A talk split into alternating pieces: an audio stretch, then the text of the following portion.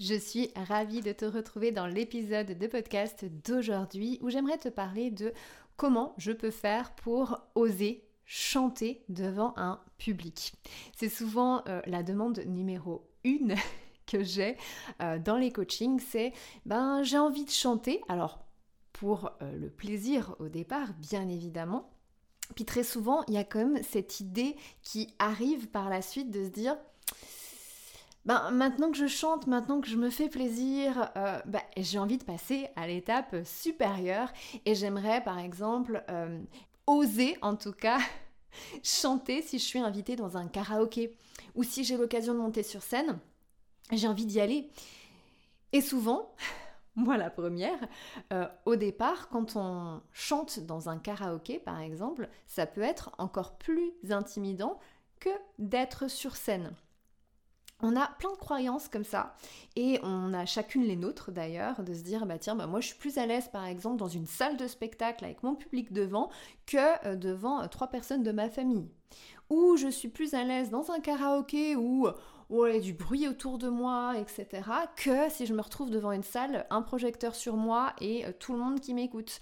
Donc on a chacun nos croyances par rapport à ça. Et je vous invite déjà à faire un premier point sur euh, si je me visualise, ce qu'on appelle aussi de la futurisation.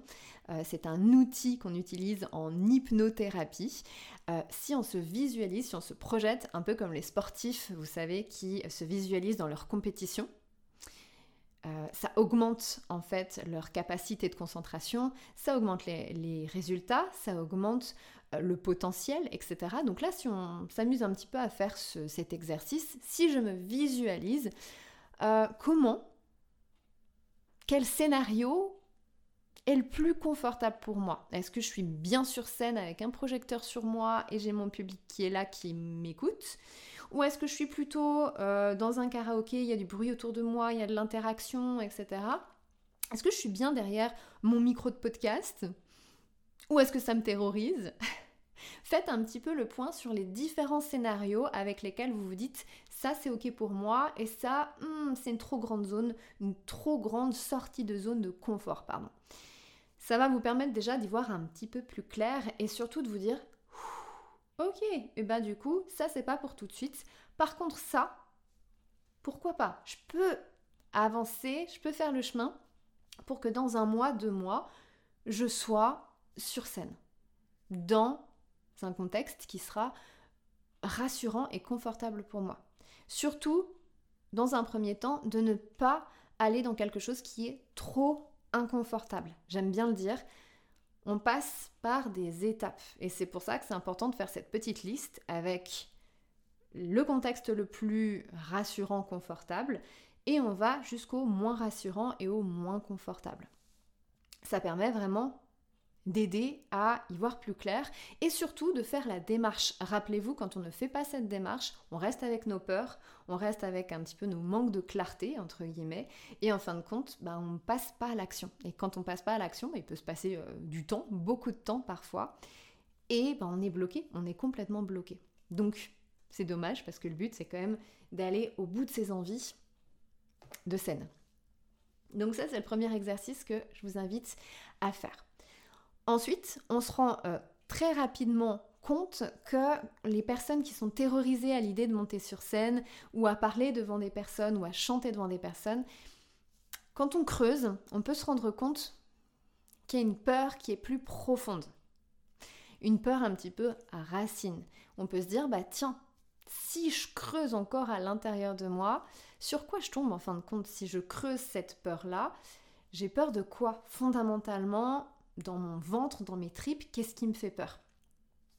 Et là, pareil, si vous faites l'exercice de je creuse, vous allez peut-être tomber sur bah, j'ai peur d'être jugé, j'ai peur euh, qu'on me critique, j'ai peur euh, du regard de l'autre, j'ai peur qu'on me regarde, euh, ça m'intimide que pendant trois minutes les personnes soient rivées sur moi. creuser, parce qu'on peut tomber sur tout un tas de peurs que qu'on soupçonne pas forcément d'ailleurs. Hein. Si on ne creuse pas, on le comprend pas et on reste avec bah, nos fausses croyances, on reste avec nos peurs et l'idée qu'on se fait de ça.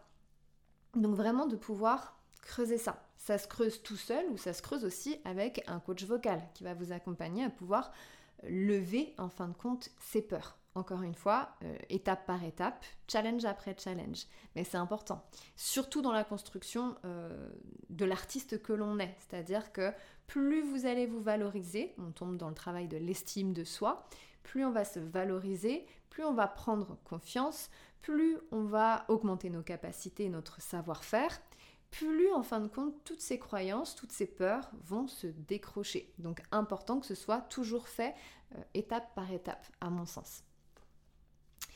Puis la clé, euh, l'autre clé qui va arriver, c'est forcément de travailler sur sa technique. C'est le savoir-faire. On vient d'en parler, le savoir-faire va être très important. C'est un peu comme quand vous faites une, euh, recette, par exemple, le gâteau au chocolat. Euh, le gâteau au chocolat, ça va toujours être la même recette que l'on va répéter. Et en fin de compte, au bout du dixième goûter où vous faites un gâteau au chocolat, vous savez le faire. Il n'y a plus de questions, il n'y a plus de et mince, et si je le loupais, euh, et si ça fonctionne pas, et si je le fais trop cuire, et si je me trompe dans la recette, il n'y a plus en fait tous ces doutes et toutes ces peurs, tout simplement parce que le gâteau au chocolat, vous savez le faire, vous l'avez répété encore et encore, vous connaissez les ingrédients, vous savez comment faire pour que le mélange se fasse correctement, vous connaissez le temps de cuisson, etc. Donc vous le faites euh, sereinement, j'ai envie de dire. Bah là, c'est exactement la même chose. Plus vous allez euh, instaurer votre technique vocale, plus vous allez savoir, bah tiens, à ce moment-là, dans ma chanson par exemple, je dois bien respirer.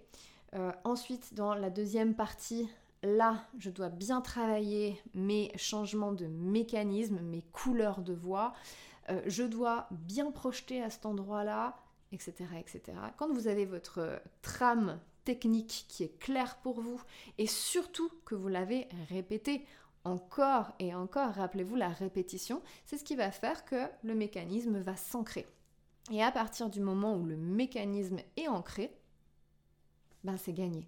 Et quand vous arrivez sur scène le jour J, que ce soit un karaoké, euh, peu importe, vous êtes tellement, vous avez tellement répété que au final, même s'il peut y avoir un petit peu de stress, il y a quand même au fond de vous une confiance de se dire, je l'ai répété encore et encore, je connais ma technique, je sais ce que je dois faire, techniquement parlant, ok, ça va aller.